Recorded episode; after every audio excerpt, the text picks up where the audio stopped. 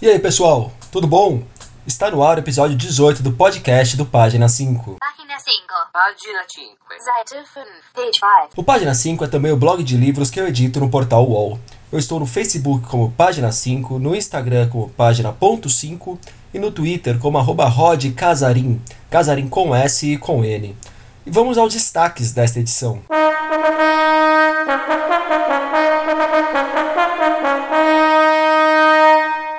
O novo livro de Flávio VM Costa. Espetáculo de dança inspirado em Jorge Luiz Borges. Debate sobre populismos, perseguição a jornalistas e um livro de contos nos lançamentos. E, na dica da semana, Eliane e Robert Moraes em dose dupla, tratando de censura e de erotismo.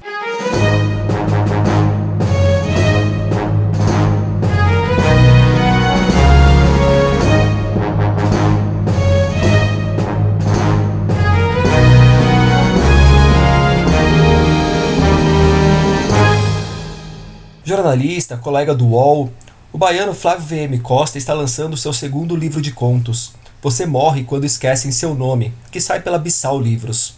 O livro é composto por oito narrativas escritas entre 2013 e 2019. Elas se passam principalmente na Salvador contemporânea, apresentando uma cidade bastante distante de certos estereótipos. O Flávio deu uma palavra para o podcast. Aqui ele explica o que une as histórias. Eu diria que o eixo né, temático desses livros, que perpassa todas essas, essas histórias, é a tensão existente entre a imagem que fazemos de nós mesmos e as imagens que, as, que os outros, que as outras pessoas têm de nós. Eu acho que isso perpassa é, toda todo o livro, né? Outro elemento bastante presente nos contos é como o racismo está impregnado na sociedade brasileira, um tema que, para Flávio, nos define enquanto nação. Olha, é, correndo o risco de ser muito pomposo, eu diria que toda ficção ela é uma investigação mais ou menos bem sucedida sobre a condição humana, né? E o racismo é a grande chaga brasileira, é o nosso grande tema, é o, é o tema que nos define, né? Como nação, né? E é difícil, como homem negro, como escritor negro, não escrever sobre o racismo. Né? É um tema realmente que perpassa algumas, algumas das minhas narrativas. Né? Mas eu nunca penso em ser didático ou ser panfletário quando escrevo. Eu penso em estrutura estilo, né? como diria Nabokov. Né? Eu penso em como eu vou encaixar a minha voz como escritor na história e encontrar as palavras certas. Né? Eu penso sempre antes da frase do que no tema. Eu não, eu não me importo muito se minha mensagem vai ser bem compreendida ou não. O que importa, é, para mim, é encontrar o tom certo da minha narrativa, né? E é isso. Eu não, eu não, eu não acho que a ficção tem essa, a ficção não submete à realidade, né? Ela usa, ela tem uma relação, né, dialética com a, com a realidade. Mas a ficção, é, eu, não, eu não pretendo é, passar mensagens positivas ou, ou conscientizar as pessoas sobre o racismo. Se as pessoas precisam de, da ficção para se conscientizar, estão pelo mau caminho. Ficou um pouco cortado no final, mas ele diz que se as pessoas precisam da ficção para se conscientizar, estamos no mau caminho. O primeiro livro de Flávio, Caçada Russa, lhe valeu o prêmio Bunkyo de Literatura, destinado a livros de ficção policial e suspense escritos em português.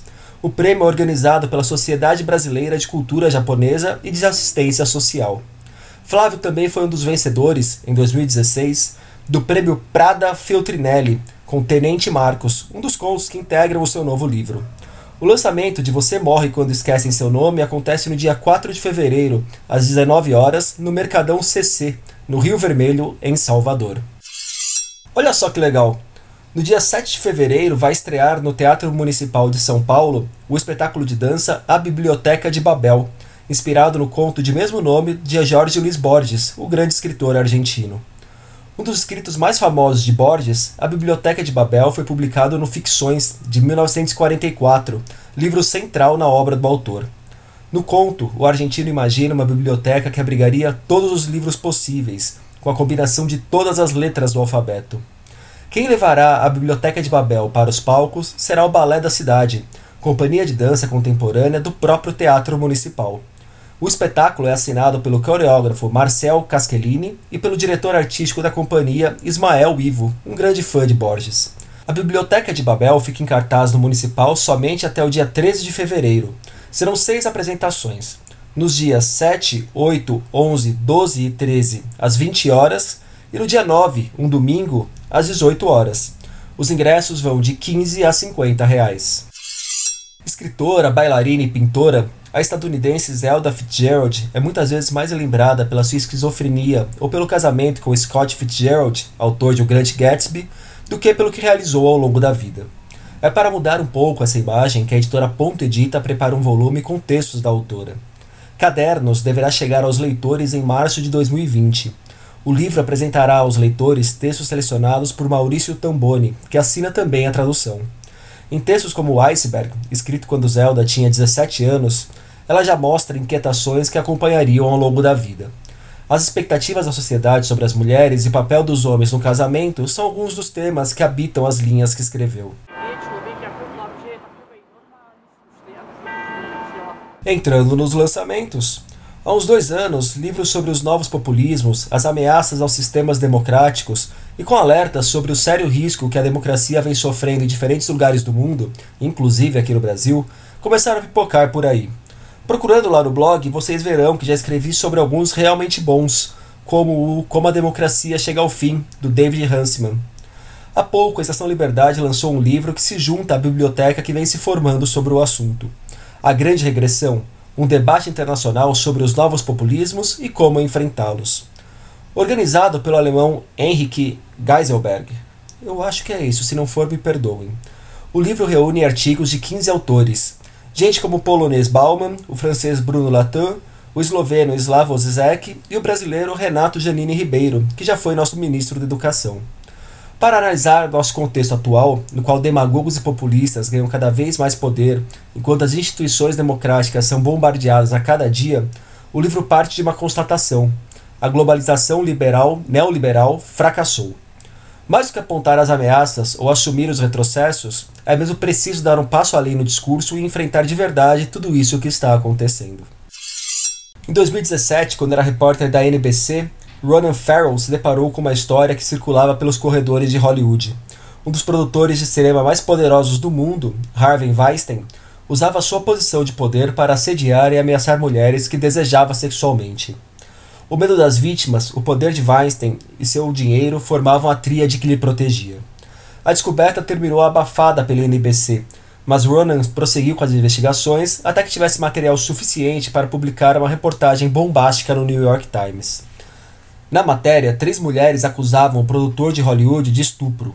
A partir disso, incentivadas pela campanha Me Too, tivemos uma enxurrada de denúncias contra Weinstein e outros homens que utilizam seu poder para violentar mulheres, Donald Trump, por exemplo, foi um dos alvos. Agora, todavia, lança no Brasil o livro Operação Abafa Predadores Sexuais e a Indústria do Silêncio.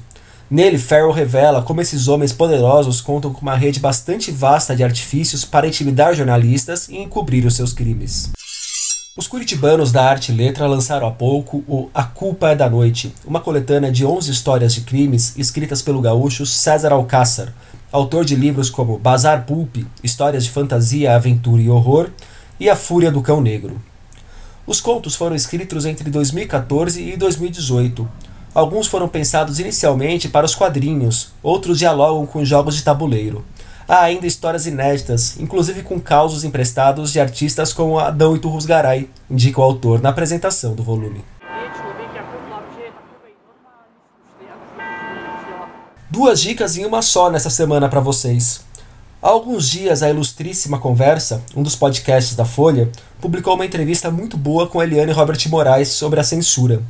Ela falou não apenas sobre obras e autores que foram censurados ao longo da história, tema do qual manja bastante, mas também sobre como a censura se constitui, se fortalece e se impõe. Sim, é um assunto para lá de atual.